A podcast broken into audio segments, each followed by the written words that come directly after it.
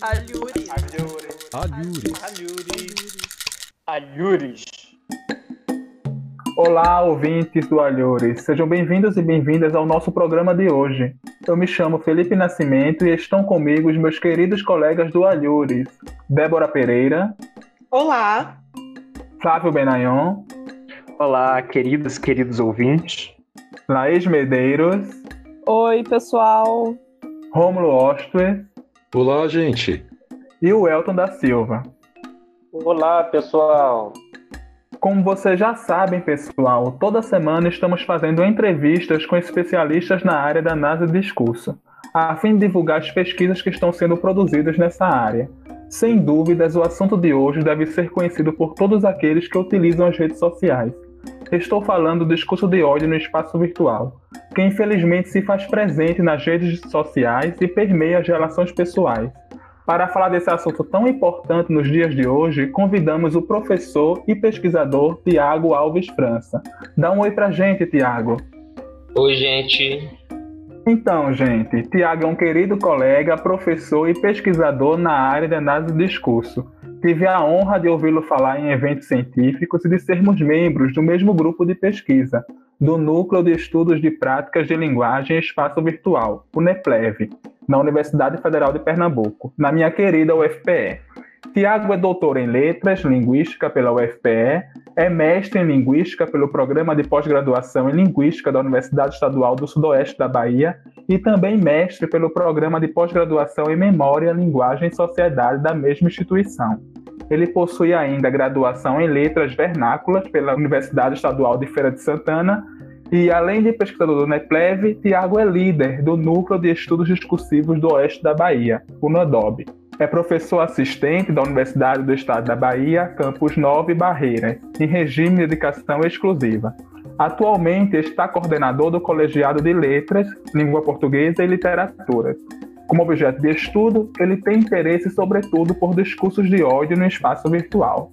Sem mais delongas, pessoal, eu sei que o currículo de Tiago é maravilhoso, mas vamos à discussão de hoje, que é sobre a tese de Tiago, defendida no programa de pós-graduação em letras da UFPE e titulada Sentidos e Funcionamentos do Discurso de Ódio em Espaços do Facebook, uma leitura discursiva. Então, Tiago, antes de iniciarmos a nossa rodada de perguntas, tu poderia falar para a gente um pouquinho sobre a tua tese? Bem, antes de falar sobre a tese, eu quero agradecer pelo convite de vocês, de verdade. Acho muito importante que vocês tenham feito aqui, o espaço que, que tem criado, a possibilidade de difusão dessas reflexões que a gente faz a partir da análise do discurso, né, a partir da D. Eu agradeço e parabenizo a vocês. Outra coisa que eu quero comentar é que eu já sou é, meio fã do, do Alhures e que eu fiquei bem feliz mesmo de ter sido convidado. É, sabe quando alguém da plateia é chamado para subir no palco? É essa sensação. Então tem um frio na barriga aqui meio quase constitutivo né? E antes que eu me esqueça, eu adoro a vinheta, adoro mesmo. Mas então, né? Voltando aqui à tese, como o Felipe é, disse, ela foi defendida pelo UFPE, né, no programa de pós-graduação em letras da UFPE, defendida em 2019, né, em fevereiro de 2019, para ser mais exato.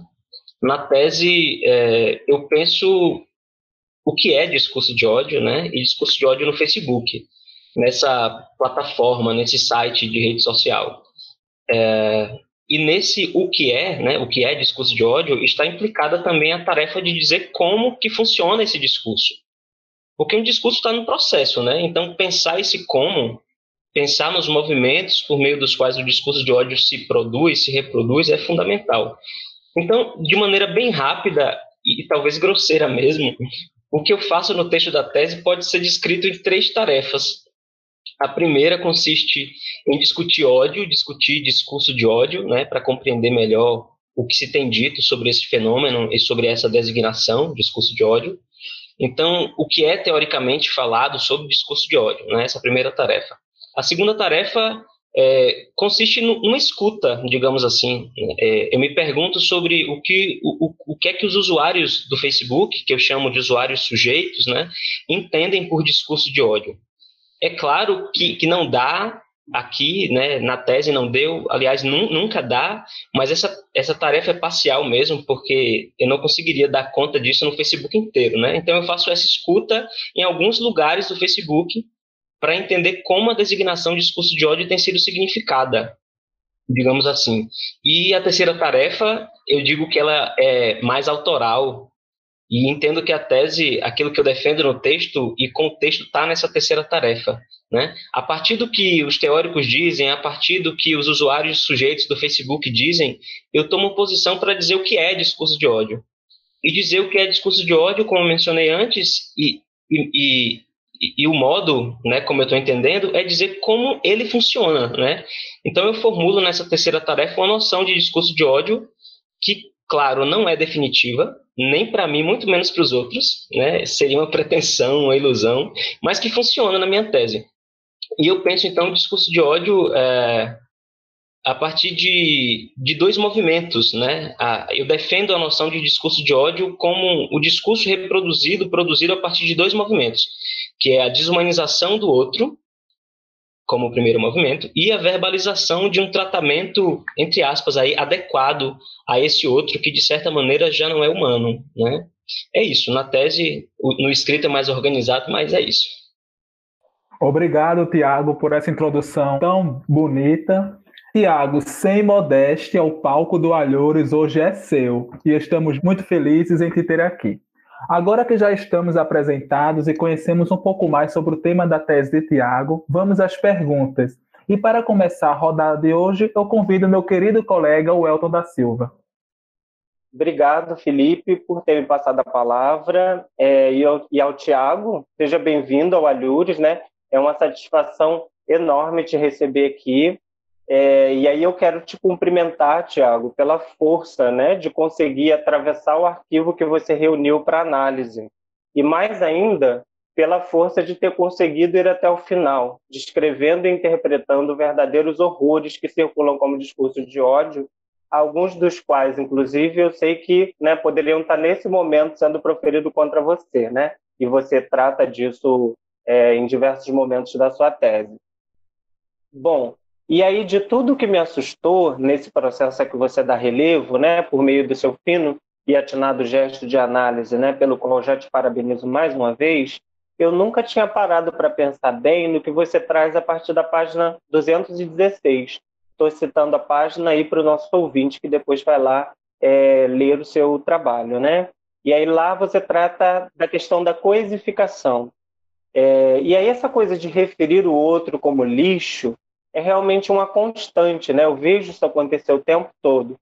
E aí a sua análise, né, na maneira como você traz, me deu um estalo para esse processo, né, que você descreve tão bem, inclusive demonstrando os efeitos de sentido que se engendram a partir dele, desse processo, né? E aí vendo isso tudo, eu não deixo de ficar me questionando se essas pessoas, né, caso elas não tivessem na internet, se elas teriam coragem de formular esses insultos da mesma forma, né? Se elas mobilizariam a palavra lixo para se referir a outra pessoa no cara a cara, né?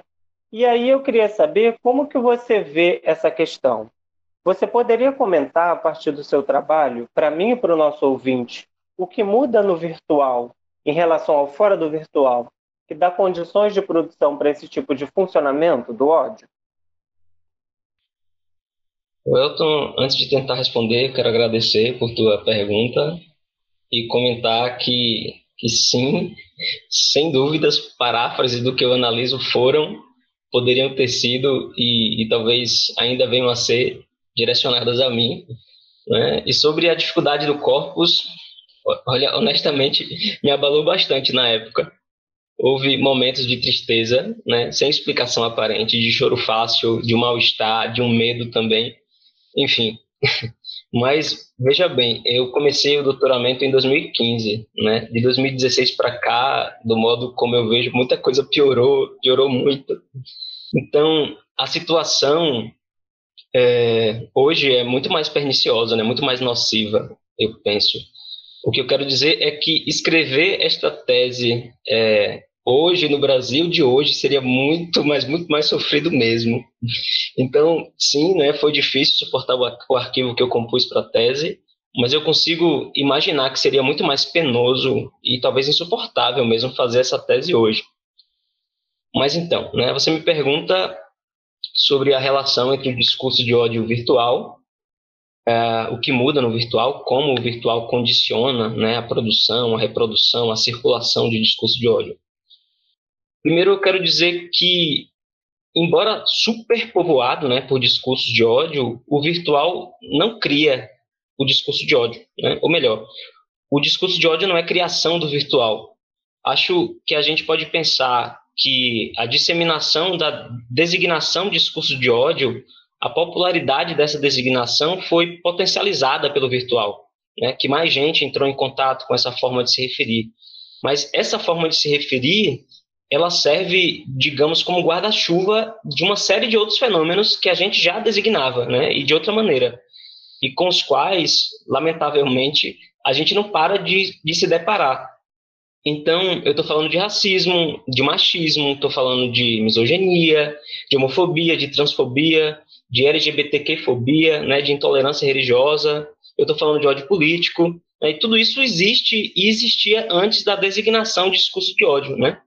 A designação, eu acho, organiza é, ou condensa esses diferentes fenômenos. É uma etiqueta mais larga, né, acho que a gente pode pensar assim, mas, é, então, se todos esses fenômenos existem antes, né, e se eles são com frequência o que a gente chama de discurso de ódio, então o discurso de ódio não é inventado no virtual, né? Acho que a gente pode concordar com isso. É, o que não quer dizer que haja uma indiferença em relação ao virtual. Eu gosto é, da afirmação do Leandro Carnal, aquele historiador bem pop, né? quando ele disse que a internet facilitou a vida de quem odeia. Né? E facilitou em que sentido? Né? Em mais de um sentido, sem dúvida. Né? A possibilidade de anonimato, que é em certa medida ilusória, né? Ah, essa possibilidade de anonimato é frequentemente mencionada as hiperconexões, né? Somos amigos de mais gente no Facebook, somos amigos de completos desconhecidos, o que aumenta a chance de, de estarmos dormindo com o inimigo, né? A própria relação imaginária que a gente tem, o que costuma ter, o que muita gente tem com o virtual, como lugar do possível, né? Do, ilim, do, perdão, do ilimitado, da liberdade de expressão e sua expressão mais ampliada, uh, com deslocamento para um enunciado do tipo meu feed, minhas regras, e não é assim, né? Não é bem assim. Na verdade, não é assim. Então, tudo isso toca, diz respeito à relação entre discurso de ódio e espaço virtual.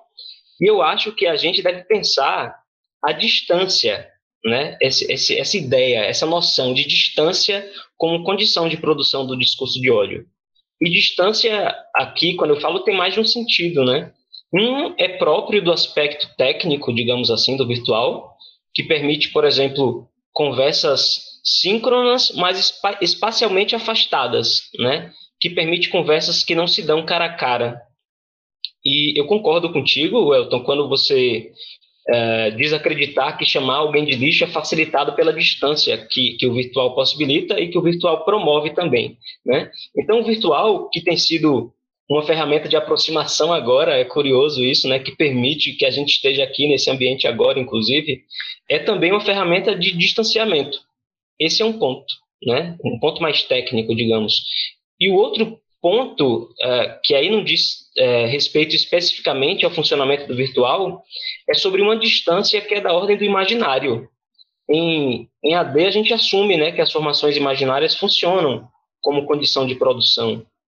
E eu vou voltar ao exemplo que você mesmo mencionou, Elton, é, chamar alguém de lixo, né? Essa palavra, é, ela articula memórias, né? E, e, embora o sentido sempre possa vir a ser outro, lixo funciona regularmente como ofensa, né? E lixo se aproxima de outras palavras, né? A gente diria, tem relação de paráfrase com outras palavras. E lixo se aproxima de descarte, lixo se aproxima de inutilidade, de sujeira, de dejeto, de doença, lixo se aproxima de nocividade, né? Então, o sentido da palavra lixo se dá nessa relação com essas outras palavras. É essa relação que estabiliza um sentido que a gente compartilha como sendo o sentido de lixo. Então, chamar alguém de lixo é interpretar alguém como descartável, por exemplo.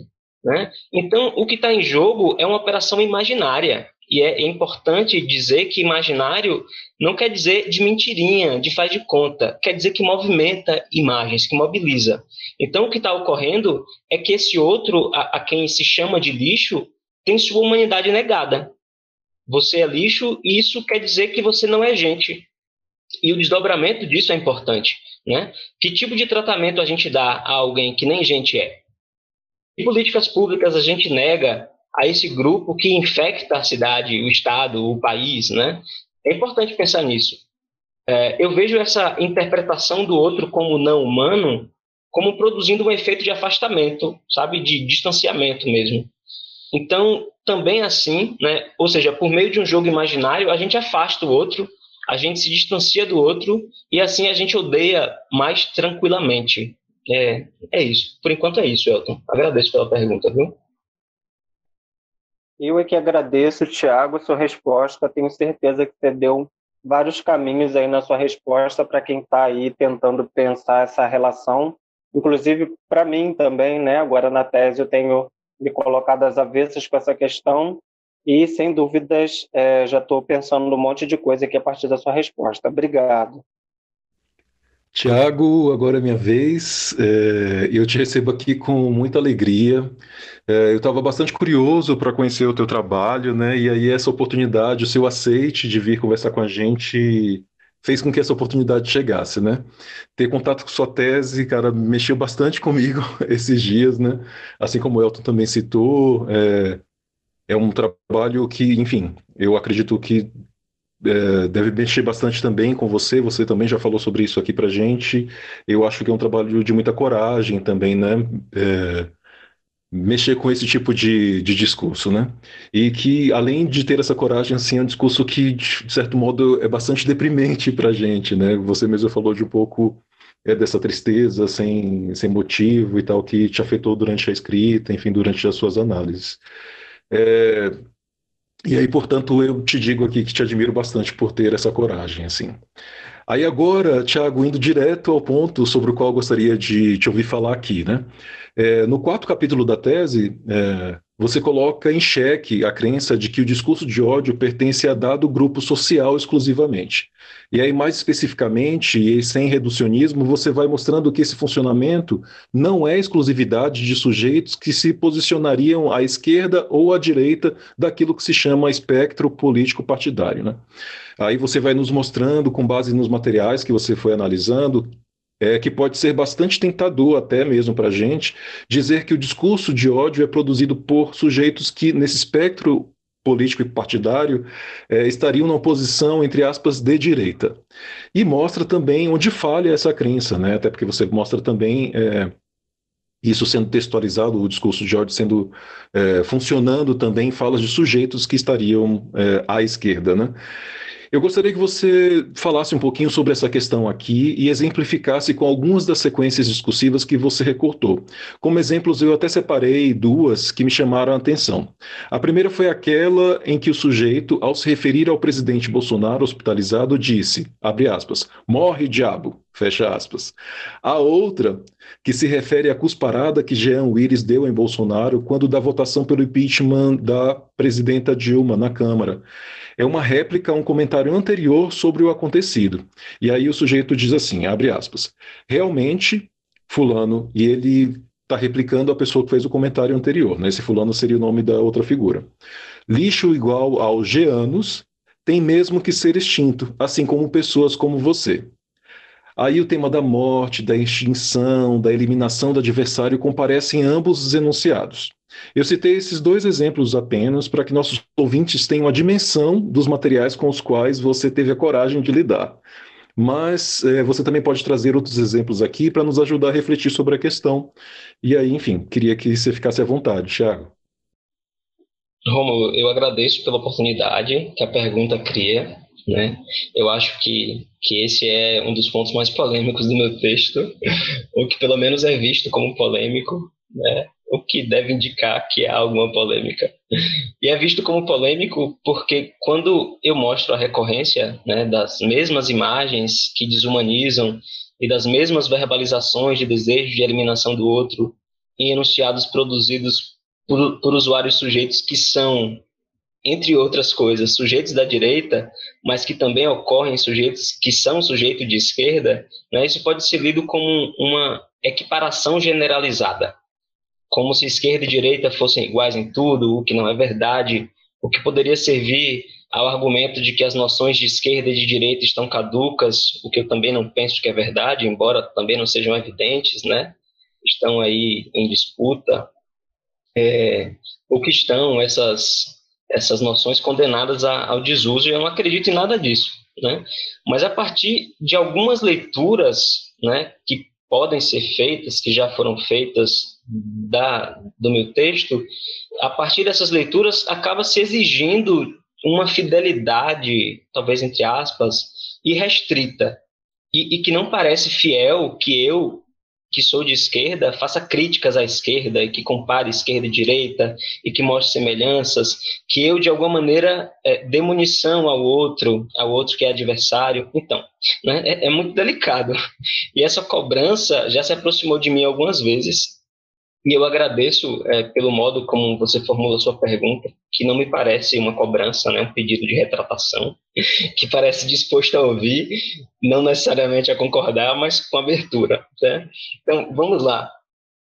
É, mais teoricamente, né? Uma pergunta que, que o Foucault faz sobre o sujeito faz muito sentido para mim. Eu vou parafrasear aqui, mas está lá em Arqueologia do Saber, que é a seguinte: né? Que posição se deve ocupar para ser sujeito de determinado enunciado? Né? Que posição se deve ocupar para ser sujeito de determinado enunciado? Repito. Essa, tendo essa pergunta como motivadora, né, eu posso perguntar, por exemplo, que posição se deve ocupar para ser sujeito de discurso de ódio? Né? E nessa perspectiva, a posição é vazia, né, no sentido de que pode vir a ser ocupada por qualquer indivíduo é, qualquer indivíduo que com essa posição se identifique. Então, de cara já, e, e, teoricamente, qualquer um pode vir a ocupar qualquer posição. Qualquer um pode vir a ocupar a posição de sujeito do discurso de ódio. Isso, ok, não é bem assim. Há uma estratificação, há relações desiguais de forças. É verdade. Mas que também são passíveis de mudança, né? Se a gente não acredita nisso, eu acho que a gente está morto. Mas, mas voltando, embora as condições de produção nos desencorajem na crença de que qualquer um pode ocupar qualquer posição, teoricamente, te, teoricamente essa possibilidade existe, né? O modo como a gente discute em AD é, a, a não equivalência entre indivíduo e sujeito, o modo como a gente lida com a fragmentação do sujeito, né? Eu acho que, que tendo esse pano teórico de fundo, eu acho que a gente pode concordar com isso, talvez sem muito problema. Não sei. Mas, é, então, é, o meu gesto analítico de leitura tenta, tenta recuperar esses elementos que indicam a posição de sujeito do discurso de ódio em diferentes enunciados, né? E são enunciados que facilmente a gente entende como discurso de ódio. Eu não estou falando de uma leitura refinada, descolada do cotidiano, não. Se a gente tem alguém dizendo ao outro que ele deve ser eliminado, que deve ser descartado porque é lixo, e aqui a gente volta, né, de alguma maneira, ao ponto da pergunta anterior do Elton, é, voltando, se a gente tem alguém dizendo que o outro deve ser eliminado por ser lixo, a gente chama isso de discurso de ódio. A gente reconhece elementos, né? O que eu fiz no texto da tese é, foi também sistematizar e descrever esses elementos. Então, se a gente tem a interpretação do outro como lixo, como diabo, como verme, como piolho, né? Essas imagens que produzem um efeito de, de desumanização no outro, do outro, e se essas imagens são postas em relação com outros enunciados que legitimam aquela violência contra o outro, que apresentam como adequado aquele tratamento, que o outro seja cuspido, destratado, espancado, eliminado, que o outro seja descartado, então a gente tem discurso de ódio. Pelo menos a gente tem o que eu chamei e tenho chamado de discurso de ódio. Né? E para descrever essa posição de sujeito, que é a posição do sujeito do discurso de ódio, eu não me pergunto, eu não me pergunto de antemão, pelo menos, se o indivíduo é também, né, além de sujeito do discurso de ódio, crédulo ou ateu, se é patrão, se é empregado, se é branco ou se é negro, se é de esquerda ou se é de direita. Esses outros lugares É, e, eu sei que pode ser complicado chamar isso tudo de lugar como se tudo significasse da mesma maneira, né? Mas é, esses outros lugares podem ecoar, eu acho, no enunciado produzido enquanto sujeito do discurso de ódio. Porque a gente não é sujeito de uma posição só, né? Então, o que a gente chama de identidade resulta dessa multiplicidade de posições, desse nosso trânsito, né? Enquanto sujeitos no mundo. Então, os ecos, né, podem acontecer. Eu acho que pode ecoar numa posição, podem ecoar elementos de outra posição. Eu não estou negando isso. E também não estou negando que haja diferenças que dizem respeito justamente a esses elementos de outras posições que podem produzir efeito no enunciado que eu estou analisando. Mas o que eu estou descrevendo na tese é o discurso de ódio. Né? E se há, se há um enunciado, se há em algum enunciado uma coisificação, uma animalização, uma diabolização do outro, se essas imagens que desumanizam preparam o terreno para um outro nível de violência em relação a esse outro, criando um efeito de legitimidade, então a gente tem discurso de ódio. Seja esse outro coisificado, animalizado, demonizado, o Jean Willis, seja o Bolsonaro.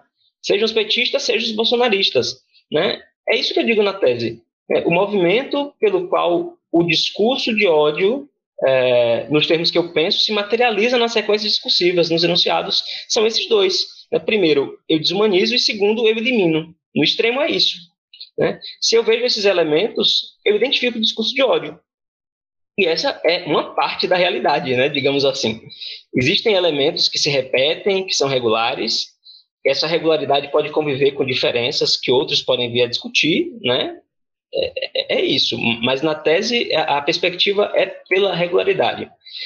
Bem, né? Mas daí acontece que esses elementos regulares são vistos também em enunciados produzidos por indivíduos que, que, além de serem sujeitos do discurso de ódio, são sujeitos que dão elementos que me fazem ou me fizeram pensar, pensá-los, né, enquanto sujeitos de esquerda e de direita. Mas a posição de sujeito do discurso de ódio é, e uma posição político-partidária não são posições equivalentes, são posições que se aproximam, né, que bordejam uma a outra na, conjuntura que a gente tem vivido, no corpus que eu coletei. É, acho que não se pode chegar, eu penso, a partir dos materiais que eu analiso, né, a conclusão de que o discurso de ódio é coisa de direita ou, da esquerda. Embora, como você mencionou há pouco, uma coisa que eu digo também na tese, embora seja tentador dizer que o discurso de ódio é sempre o discurso do outro, né? Aliás, essa é uma regularidade que eu que eu encontrei no Facebook, né? O discurso de ódio como o discurso do outro. Mas aí a gente pode falar disso numa outra oportunidade. É, e eu convido também todos os ouvintes curiosos, interessados a lerem a tese, a se aproximarem da discussão, caso queiram. E eu acabei usando tua, tua pergunta como um trampolim, Romulo, e, e apenas tangenciei o que realmente tu me pediu, embora espero que tu não se sinta totalmente descontemplado. E obrigado, viu? Tiago, de modo algum, agora eu vou fazer uma cobrança de fato, é, que você possa falar mais vezes sobre esse assunto, que você possa trazer outros materiais para mostrar esse funcionamento, para desestabilizar né, aquilo que é, socialmente é, é, atrelado a determinada posição ou não, enfim, como você fez um, um trabalho mais minucioso, né, de buscar que outras posições também diriam, né, é, do que seria esquerda ou direita, ou pelo menos designado socialmente como esquerda e direita, né, você deixa isso mais claro. Então, é, me contemplou bastante, sim. Pode usar como trampolim as minhas questões. Acho que os outros colegas é, também vão ajudar a costurar essa fala de hoje, que está bastante interessante. Agradeço a você, faço a cobrança aqui para que você fale mais vezes sobre isso. É, e passo a palavra agora para. Quem vai falar agora? Sou eu, agora eu que falo. Obrigado, Rômulo. É, Tiago, fico muito feliz em te conhecer e em discutir seu trabalho, que apresenta uma leitura tão aprofundada sobre o discurso de ódio, tema vital para os brasileiros, sobretudo atualmente. Atualmente e há bastante tempo, né? Convenhamos. Você fala na desumanização funcionando no discurso de ódio e aponta como o rebaixamento do outro tem como oposto a elevação imaginária daquele que rebaixa, ou seja, sua humanização. Você indica também como a desumanização é praticada a partir de diferentes posições ideológicas, como Rômulo ressaltou na questão que ele acabou de fazer. Lendo sua tese e te escutando aqui, fico curioso para ouvir seus comentários sobre os efeitos do discurso de ódio quando configurado como uma prática de certo modo institucionalizada, operada, por exemplo, por um gabinete do ódio. Quais os efeitos quando essa prática é institucionalizada pelas altas esferas do poder? Esse discurso tende a pautar certas políticas públicas, como as de segurança? Oi, Flávio. Fico feliz também por esse encontro com você. É, é, eu acho que é tua a última voz da vinheta, né? Eu já disse que adoro aquela vinheta, mas, mas voltando. É, eu agradeço mesmo pelas questões, né? Eu vou comentar algo que você não me perguntou, apenas mencionou, mas que eu quero aproveitar para dizer. E vou tentar responder as perguntas mais diretas também. É, eu, eu faço essa discussão sobre o discurso de ódio e um duplo efeito, né, digamos assim, o efeito de desumanização do outro, que eu já mencionei antes, e que talvez não precise dizer demoradamente de novo agora. Esse outro é interpretado como de uma subraça, né, como coisa, como bicho, como demônio. E talvez a gente possa dizer assim, esse outro sofre um efeito de desumanização, né? E eu acho que a gente tem que se perguntar, talvez, como é que é possível, né, que alguém diga Aí eu vou ilustrar com alguns enunciados que eu trago para a tese como material de análise e, de alguma maneira, é, é, tentando, tentando atender um pouquinho a, a, ao pedido de Rômulo que eu não tinha atendido né, por, por inteiro. Né? É, então, voltando, como é possível que alguém diga, por exemplo, eu vou citar alguns enunciados que eu analiso, como é que, como é, que é possível que alguém diga que a morte do outro deve ser lenta e com muito sofrimento, que é um enunciado, ou que outro enunciado que quer ver as tripas do outro enroladas no pescoço, ou aí um outro enunciado, fulano deve ser morto de preferência com a cara estourada de tiro para não ter direito de ser velado com caixão aberto. Então, como é que é possível dizer tudo isso é, e não se perceber em sua desumanidade? Né? O que é que está acontecendo? Aí é, eu acho que entra em cena o outro efeito, que é justamente a elevação imaginária daquele que rebaixa, como você mencionou, Flávio. Então a gente tem duas coisas acontecendo, né? Você rebaixa o outro, subtraindo sua humanidade, e isso ao mesmo tempo em que permite que esse outro seja tratado como merece, né? Como se supõe que mereça, ao mesmo tempo vai produzindo uma uma blindagem na autoimagem, né, na imagem daquele sujeito do discurso de ódio.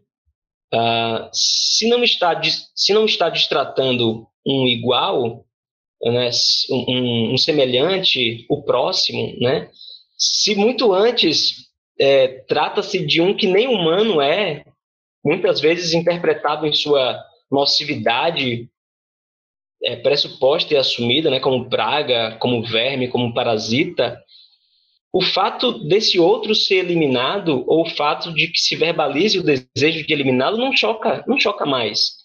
E não abala a imagem que o sujeito do discurso de ódio tem de si. Então, eu acho importante perceber esses dois efeitos, né? Desumaniza-se para agredir, para eliminar. Ao eliminar, mantém-se incólume a autoimagem. Não há constrangimento.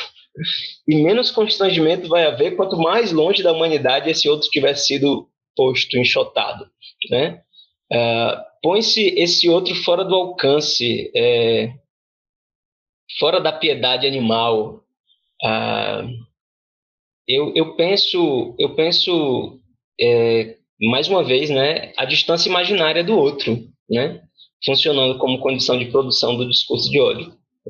Enfim, mas agora em relação às perguntas, mais propriamente, é, primeiro situar todos os ouvintes que a coleta de dados e que a construção né, de arquivo para a tese não alcançaram as discursividades produzidas depois, por exemplo, sobre o gabinete do ódio. Né?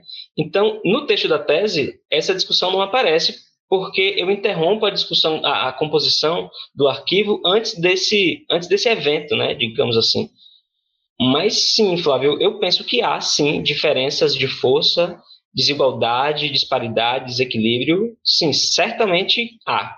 O que eu consigo pensar agora, é, para tentar responder essa questão que eu achei tão importante, também tão importante, e que é que, e, embora os elementos do discurso de ódio que eu organizo e descrevo na tese, embora esses elementos apontem para o mesmo, né, o mesmo no sentido da regularidade, do que se repete, as mesmas imagens que desumanizam, a eliminação do outro, dita de diferentes maneiras, porque afinal de contas eu estava na tese pensando em regularidades, né? Então, embora existam esses mesmos recursos, digamos assim, é, o alcance o, o alcance que o discurso de ódio ganha é, é um, se o sujeito uh, do discurso de ódio é também uma figura não pública, né, um anônimo, talvez a gente possa dizer assim, e o alcance é outro se for uma figura pública, ou mesmo um líder do poder executivo, por exemplo, né, para a gente não precisar ir longe.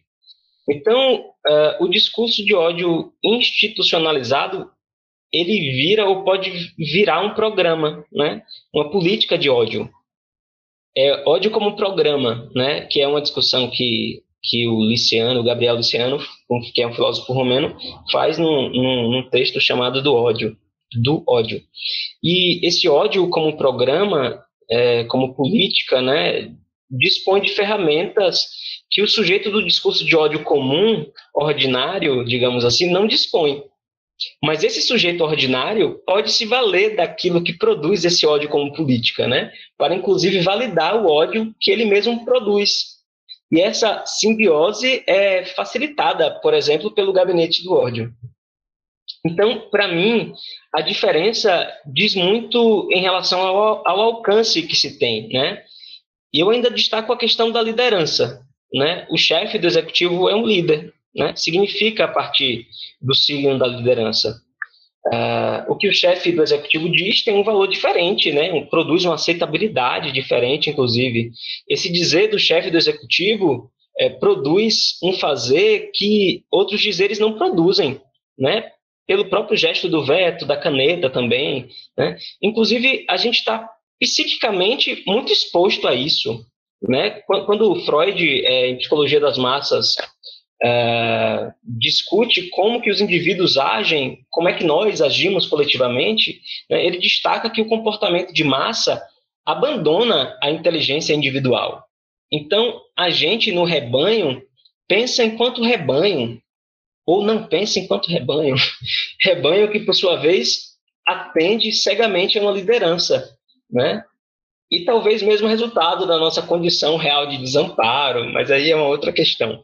É, então a gente quer um líder, a gente quer um pai, a gente quer Deus, e a gente, enquanto sociedade, fica numa situação muito perigosa, né? Quando esse líder aponta um caminho que é de repulsa ao diferente, que é de recusa à possibilidade de existência desse diferente.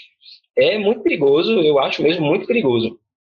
É, mas para fechar essa questão do ódio como programa institucional, né, como política, a gente é, acho que a gente tem que pensar na possibilidade de, de, implantação de uma política de extermínio, né? E essa possibilidade não está ao alcance do sujeito do discurso de ódio ordinário. É, e é importante pensar essa política de extermínio não só por meio do fuzilamento, da bala na nuca, mas de políticas mais sutis, que criam condições é, se não de matar, mas condições de deixar morrer, né, sem saúde, com intervenções violentas em favelas, com encarceramento em massa, deixando o aborto da mulher pobre e preta na clandestinidade. E, e aí eu acho que a discussão sobre necropolítica, né, sobre políticas de morte, sobre, de fazer, sobre fazer e deixar morrer, do Atili Bembe, é muito importante.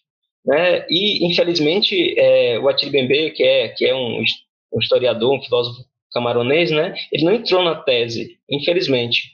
É, assim como também o Fanon não entrou, né? Mas esse é outro lamento, né? Outra página que diz sobre quão colonizado eu sou ou somos, né? Mas voltando, o ódio institucionalizado é, pode criar um regime necropolítico, né? E o gabinete do ódio, eu penso, é uma forma de pôr em funcionamento esse programa do ódio, recrutando sujeitos, né, criando uma massa que vai e muitas vezes vai com honestidade pôr uma parte desse programa, desse programa em prática. E, e para encerrar com uma expressão talvez bem familiar, né, o ódio como política permite que o ódio seja terceirizado. Bom, é, é isso. Espero que tenha tocado nas suas perguntas, Flávio, e obrigado por elas. Muito obrigado, Tiago, por sua reflexão.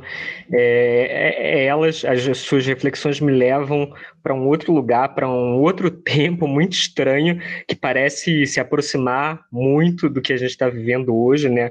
Você, nessa sua reflexão rápida, você avança muito com isso e me inquieta bastante. Espero, em trabalhos futuros meus, tocar nessas questões que você apontou. Muito obrigado mais uma vez. Oi, Tiago, bem-vindo ao Alhures. Fico muito feliz por tu ter ficado feliz pelo convite. Adorei aquela metáfora do palco e da plateia. Bom, a gente já dividiu uma mesa no SEAD sobre discurso de ódio na edição de 2017. Eu estava lá meio de turista, porque minha pesquisa não está centrada na questão do discurso de ódio, e foi com esse olhar de não especialista que eu li a tua tese. Então, eu acho que a minha pergunta pode ser bem parecida com a dúvida de algum ouvinte que também não esteja muito apropriado sobre essa discussão teórica. Na mesa que a gente dividiu, eu falei de racismo, e aqui eu vou falar de novo. Eu falo porque eu senti essa falta na leitura da tua tese, que eu reconheço que não foi uma leitura integral. Eu vi que você fala brevemente de racismo no capítulo 3 e justifica a baixa ocorrência dessa temática no teu corpus pelo funcionamento, vamos dizer assim, personalizado das redes sociais. E lá no capítulo 4, tu fala em animalização como um dos funcionamentos do discurso do ódio, que isso inclusive veio na tua fala inicial aqui no Alhures. Enquanto eu lia, eu pensei muito no xingamento racista macaco, que não aparece na tua tese, mas aparece nas nossas vidas. Então eu vou tomar a liberdade de me afastar um pouco da tua tese e pedir para tu falar um pouco sobre as tuas impressões enquanto pesquisador do discurso de ódio. Eu penso especialmente num caso recente em que o jogador de futebol Neymar foi chamado de macaco durante uma partida. Ele revidou e quem foi expulso da partida foi ele, não o agressor racista. Essa não é a primeira vez que um jogador de futebol negro é discriminado em campo e sempre é cobrada dele uma postura de, digamos assim, superioridade moral a gente não pode revidar o racismo na mesma moeda, como se houvesse uma possibilidade de mesma moeda, como se fosse possível que os polos de opressão se invertessem. Eu poderia ficar uma hora falando sobre recorrências de racismo e desumanização e de gente branca tentando dizer como as pessoas negras devem reagir ao racismo. Mas eu acho que para o contexto do nosso podcast é mais interessante eu te pedir para nos falar um pouquinho sobre o funcionamento do discurso de ódio quando a pauta é o racismo. Eu sei que tua tese não é centrada nisso, mas acho que a tua fundamentação teórica permite tocar nessa questão também. O Laís, obrigado pelas questões. É, é, verdade, né? A gente já esteve juntos naquele simpósio, eu me lembro bem. E, inclusive, eu ouvi o programa, né, o episódio do Alures em que você retomava aquela discussão, mas já organizada, né, com texto finalizado. E foi muito bom de ouvir também. É, é um prazer estar contigo outra vez, discutindo essas questões novamente, né? E é isso mesmo, viu, Laís? Mesmo que você não tenha lido toda a tese, é isso. Eu não, eu não, eu não discuto especificamente discurso de ódio como racismo. Então, eu compreendo bem que você tenha sentido falta, porque falta mesmo. Né? O que há no, no capítulo 3 é um tópico que você mencionou, né, em que, rapidamente, essa relação entre discurso de ódio e racismo aparece. E aparece como tarefa, é, eu, eu, falei no início que na tese eu faço basicamente três tarefas, né? Pois é, uma das tarefas é, era justamente perseguir essa designação, né, discurso de ódio, é, para descobrir a que os usuários sujeitos estão se referindo quando dizem discurso de ódio. E aí eu encontrei essa associação, essas postagens que associam, né, que interpretam racismo como discurso de ódio, mas realmente é, não, não ganhou corpo essa discussão na tese. Mas assim, É, então, é, eu pensei que talvez fosse bom a gente falar de racismo de Estado, né? essa categoria que, que eu conheço com Foucault. Eu não sei se outras teóricas, se outros teóricos fazem essa discussão, mas que talvez me ajudem a me aproximar da, do foco de, tua, de tuas perguntas, de tua pergunta, Laís. É, e, e biopoder é, contrasta com o poder soberano, né? Eu não, não, vou demorar nisso aqui, mas o poder soberano é um poder de morte, né? um poder de espada, de produzir a morte. Já o biopoder é um poder de vida, né? de encompridamento da vida, de deixar a vida mais longa, né? da vida da população, né? de fazer viver. Então, no biopoder, é, que, que espaço a morte tem, né? No regime de vida, como é que a morte se pratica? A resposta é, é, o racismo de Estado, né? E Foucault descreve o racismo de Estado como funcionando a partir de duas operações, é, digamos assim, né? Em grosseiro mesmo, tá? Você pega o todo da população, divide em quem deve viver e quem deve morrer. Então tem um trabalho de divisão, né? O que era supostamente unificado não é mais. A população está dividida né, entre aqueles que devem viver e devem morrer. Então, a primeira operação do racismo de Estado é essa, de separar. Né? Esse deve viver, esse deve morrer. E a gente pode pensar isso em termos de, de nós devemos viver e eles devem morrer, né? nós e eles. Essa divisão, inclusive, né, ela é fundamental para o discurso de ódio também, é, a partir de outras discussões, inclusive, que não, que não a minha, que não só a minha, como, por exemplo, aqui o Jacques Semelan, faz né, em purificar destruir o uso político dos massacres. Uh, a outra operação, né, eu falei que eram duas, né, que, que, que por meio das quais o, o, o, racismo de Estado se articula, a outra operação consiste em criar uma relação de causa e consequência entre a vida e a morte. Né? A morte precisa estar adequada a esse modelo, que é um modelo de majoração da vida, que é o biopoder. Então é preciso que a morte deles, dos outros, né, seja necessária para o bem da população e para salvar a população, né? É para salvar, inclusive, a população que aquelas mortes são necessárias, é, segundo essa perspectiva, né? E assim o Estado cria condições da morte, condições de morte, uma morte que não é uma morte é, injustificada, segundo essa lógica perversa, é uma morte elevada porque é justificada, porque se faz para defender a nação, por exemplo. Né? Então, o racismo de Estado apresenta para a gente esse funcionamento, que é mata-se, né? mas, mas, é, mas há que haver motivos não passionais para matar. Então, em nome da vida da população, o Estado pode matar para proteger a população desses sujeitos perigosos, desses outros, né? E aí a pauta da segurança pública é, volta, né, tocando no aspecto da pergunta do Flávio que eu acabei não respondendo, é, vem com muita potência nessa né, pauta. E, e assim, né, segundo essa lógica perversa, não seria por truculência ou por desrespeito à vida que a polícia age violentamente, por exemplo, né, seria por não medir esforços para poupar a população, o cidadão de bem, para salvaguardar a população. É, Mata-se aquele grupo para que fiquemos mais seguros, mas fiquemos quem, né? Esse nós, quem é que está incluído aí? Para que sigamos saudáveis. Quem? Nós quem? O, motivo, é, o motivo é, que aqui o recurso, aqui, aqui o discurso de ódio pode recorrer, pode ser o motivo da segurança, né? Pode ser um motivo sanitário, é, mas observa, então, como, como a narrativa do Estado é, não se apresenta como morte motivadas por ódio, né, mas por amor à população, por patriotismo, né, em nome da pátria, em nome do cidadão de bem. E aí eu acho que interessa ver como um investimento imaginário vai sendo posto em funcionamento, né, para que seja criada essa imagem de alteridade que se crie uma imagem de alteridade com a qual não há identificação possível. E, em consequência, não há piedade possível, né? E como é que se consegue êxito nessa tarefa de criar essa imagem de inimigo, né? Eu, eu certamente não teria condição de listar os meios, os caminhos, as estratégias, mas os produtos culturais têm papel nisso. E, e aí eu me lembro do episódio em que vocês conversaram com a Liliane Anjos, né? Tá vendo que eu sou realmente ouvinte fã do Alhures? e que ela falou sobre uma charge, se eu, se eu não me engano, era uma charge. Estou puxando aqui de memória, viu? Porque eu ouvi atentamente, mas não tomei nota.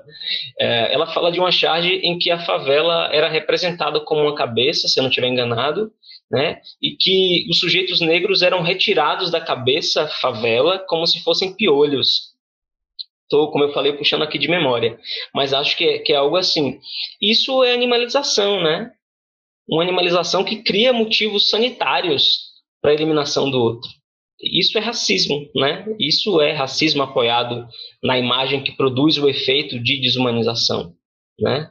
Uh, eu assisti recentemente a um documentário chamado A 13ª Emenda, que pelo que eu dei uma olhada, de 2016, né, um documentário que tematiza a questão do encarceramento em massa nos Estados Unidos, é, mais especificamente o encarceramento negro.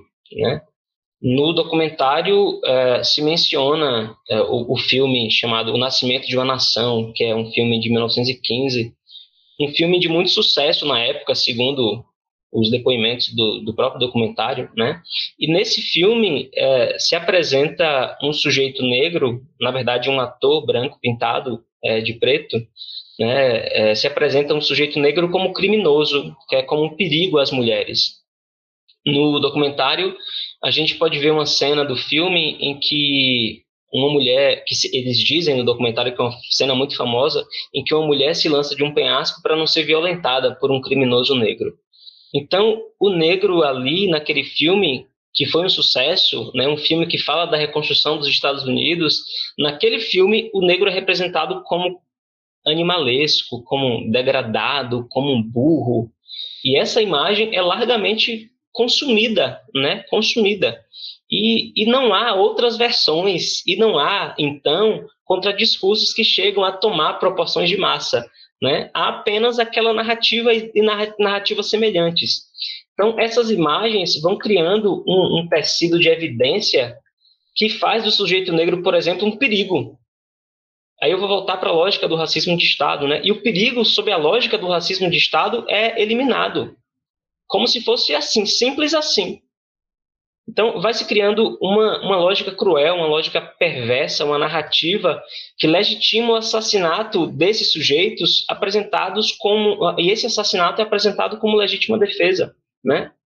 Então, é, Laís, eu não tenho muito a dizer especificamente sobre racismo, mas sim sobre como esses movimentos que eu descrevo na tese como práticas é, por meio das quais o discurso de ódio é reproduzido, como esses movimentos podem também ser vistos no racismo, isto é, é no racismo como discurso de ódio, né?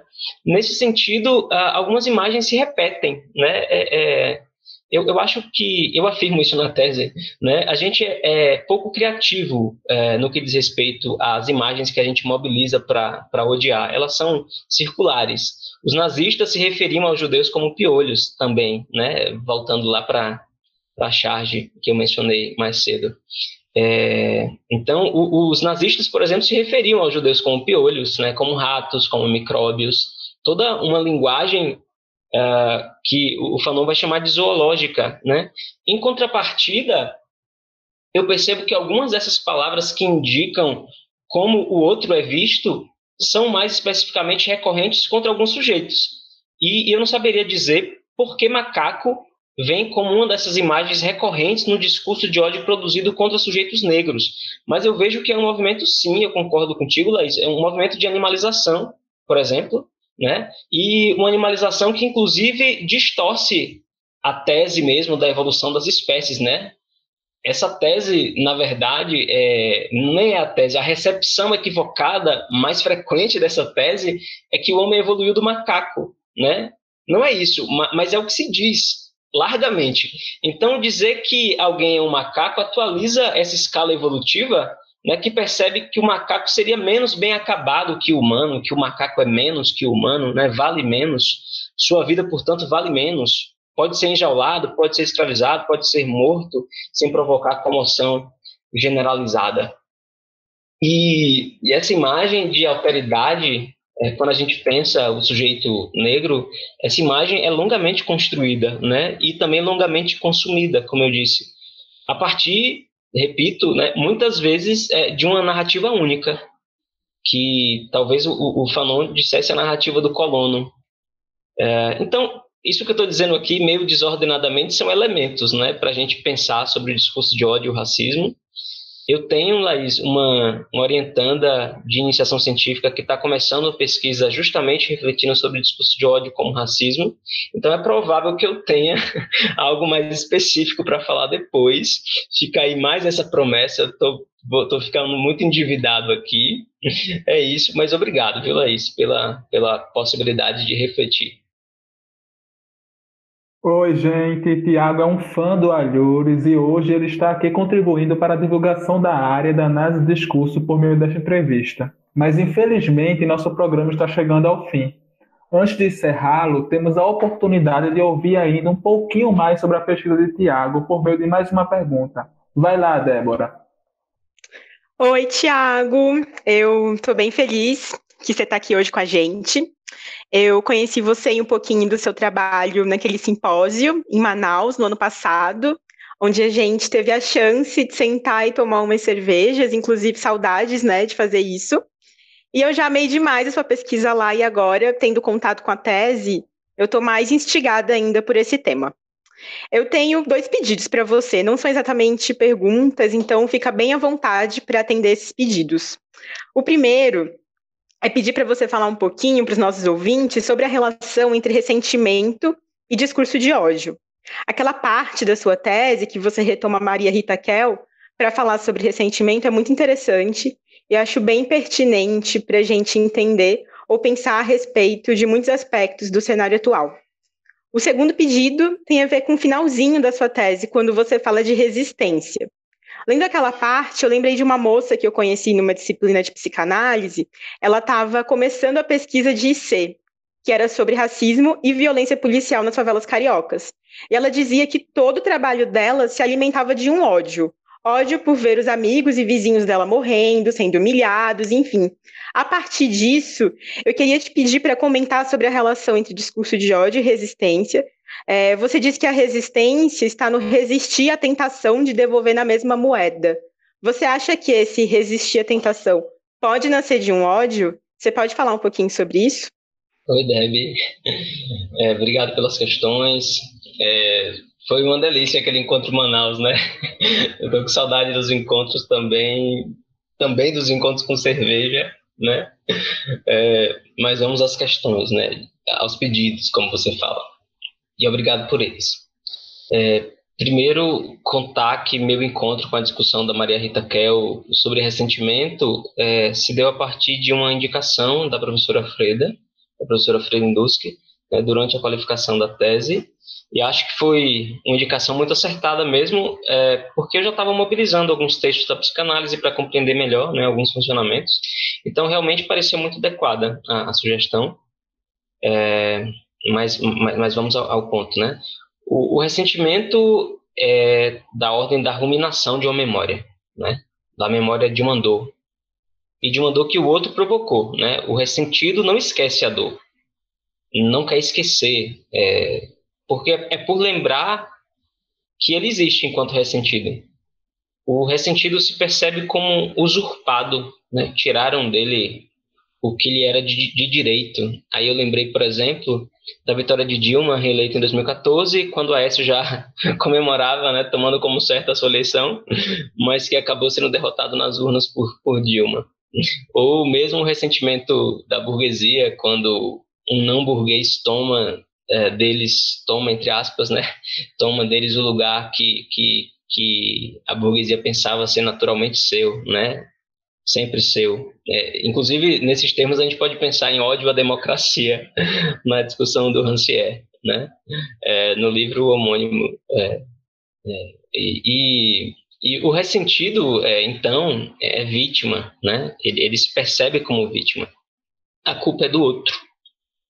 E o ressentido, então, mesmo que tome alguma posição, mesmo que ele haja, né? No modo como, como ele percebe, ele sempre reage reage a algo.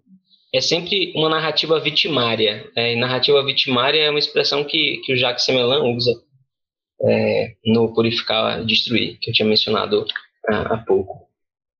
Então, é, por exemplo, essa afirmação de que o ressentido sempre reage a algo me faz pensar na percepção mesmo que eu tive na tese é, de que o discurso de ódio é sempre lido como, como do outro, né? Eu mencionei um pouquinho, eu mencionei isso antes. O ódio é do outro. Eu não, eu sou ótimo, eu só reajo. Eu sempre reajo. Parece sempre um ódio reativo, né? É, o que eu destaco é que todos podem usar esse argumento. Alguns, honestamente, né, convictos da validade de seus argumentos. Outros podem usar cinicamente e outros ainda também honestamente, mas motivados sem saberem pelo cinismo do outro. Uh, então, todos podem dizer que se trata de uma reação. Tem um ingrediente de ressentimento no discurso de ódio que o outro produz. Né? Mas falando sobre ressentimento na tese, né, no texto da tese, é, ele tem um lugar um pouco tímido. Né? Lá no texto, eu penso como essa ruminação da dor vai fermentando, vai preparando algo que pode vir a ser o ódio, né? E, e ser formulado enquanto discurso de ódio. Talvez o, o, ressentimento seja um elemento de base para o ódio. E, e, falando isso, eu me lembro de uma discussão do, do Jacques Semelan, de novo, né, em que ele pensa um deslocamento que parte da angústia e chega no ódio. É, uma angústia, por exemplo, é, que a maior parte do povo de um país vive, sem emprego, sem saúde, sem perspectivas, né? Esse, esse mal-estar produz angústia, mas a angústia não tem rosto. É preciso fazer essa angústia se coagular, né? funcionar como medo de alguém. Tem que ser personalizada, né? como medo do outro. Alguém que tenha rosto. Né? Esse medo do outro, conhecido por sua mais extrema periculosidade, né? E aí muitos veículos de comunicação têm muita importância na construção dessa imagem do perigo do outro.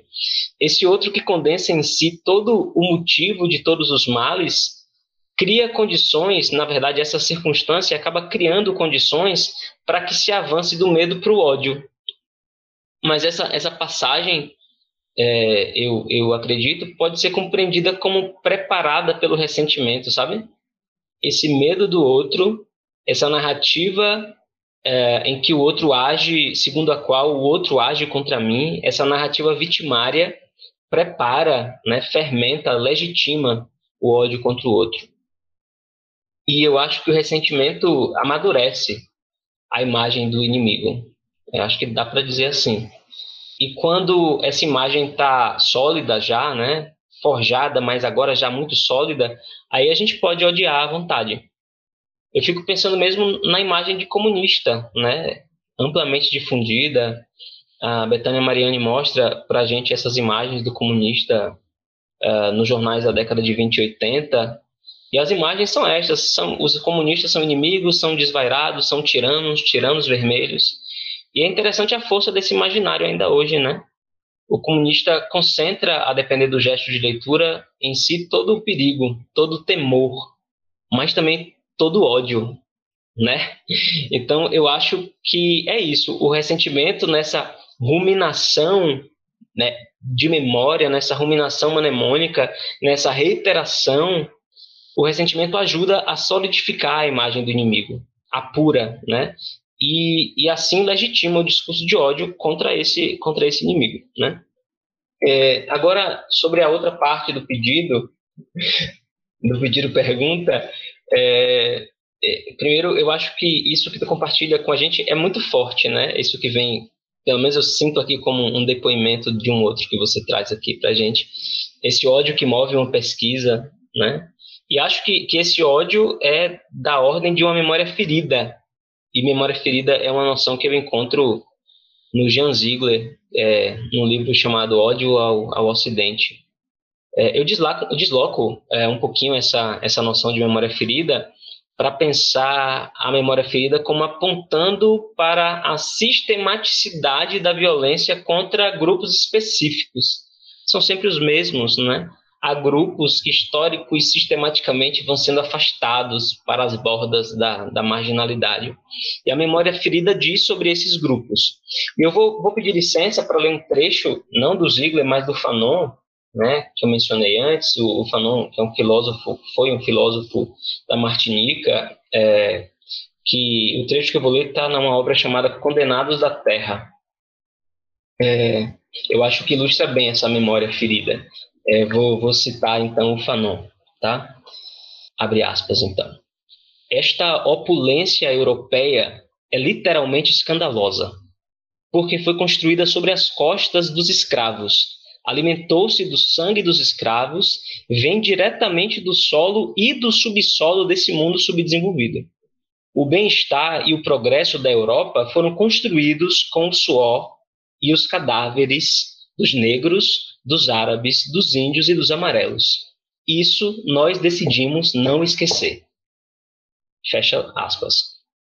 É, esse trecho é, ilustra bem para mim o que é a memória ferida. Né? As fraturas estão expostas, né? estão visíveis, são tão sabidas quanto são sentidas. É preciso, então, elaborá-las, é preciso, usando uma expressão que eu às vezes escuto, é preciso lamber as feridas. Né? Essa memória ferida, lembrada, né? essa decisão por não esquecer, eu acho isso lindo. Né? Essa decisão por não esquecer pode animar gestos, para além da, da ruminação, né? Essa memória ferida, essa decisão, então, de lembrar, isso cria uma circunstância de exigência de reparação, né? De um acerto de contas. E, e muitas vezes esse acerto não pode se dar de forma pacífica, né? Não pode se dar de forma pacífica. Então, primeiro eu gostaria de dizer que eu acho, eu entendo que a violência pensada assim tem espaço que pode ser legítima e talvez a gente até quisesse pensar em outro nome diferente de violência, sei lá, chamar de resistência, de reação, mas é, usando uma outra expressão belíssima do Fanon, mudar esse mundo petrificado não se faz de outra forma senão violentamente. Né? Por quê? Porque esse mundo foi construído também violentamente. E é preciso ter acesso a esse saber, né, a essa memória.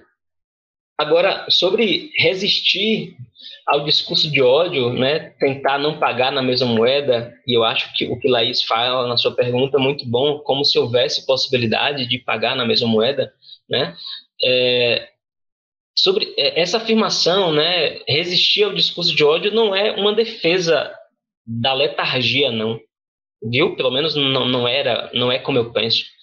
Mas eu, eu realmente não entendo porque seria estratégico, a palavra é essa, estratégico, desumanizar o presidente, por exemplo. Ajudaria a massificar o ódio contra o adversário? Talvez, né? Mas, mas por quais meios? Né? Acho que xingar é terapêutico, ajuda a gente a não adoecer, eu acho, libera essa agressividade que a cultura ensinou a conter. Mas enquanto estratégia de reação, funcionaria reproduzir discursos de ódio? funcionaria como? Eu não sei. Realmente não sei. Talvez a gente devesse resolver no plano do humano mesmo, sabe? Encarar que as atrocidades não são realizadas por animais, não. Nem por monstros, nem por demônios. Somos nós. Eu acho que a gente tem que encarar o espelho. Então, Deb, é, você me pergunta sobre é, resistência e ódio, né? eu acho que o ódio pode ser muito criativo também, que pode ser um motor muito potente. Uh, o Ziegler, aquele do, do ódio ao Ocidente, vai falar que essa memória ferida é uma, é uma citação dele, é uma poderosa força histórica. Né? E eu concordo com isso. Mas ele separa o que seria, né, a partir dessa memória, um ódio que ele chama de frio, que é um ódio racional, calculado, estratégico, uh, separa esse ódio frio de um ódio monstruoso, passional, irracional, irrefletido. Mas ele chama tudo isso de ódio. São duas formas de ódio como possibilidades, fins, né, de uma mesma energia. Enfim, Deb, é isso.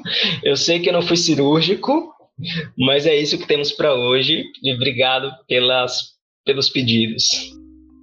A pesquisa de Tiago abre a possibilidade para muitas investigações.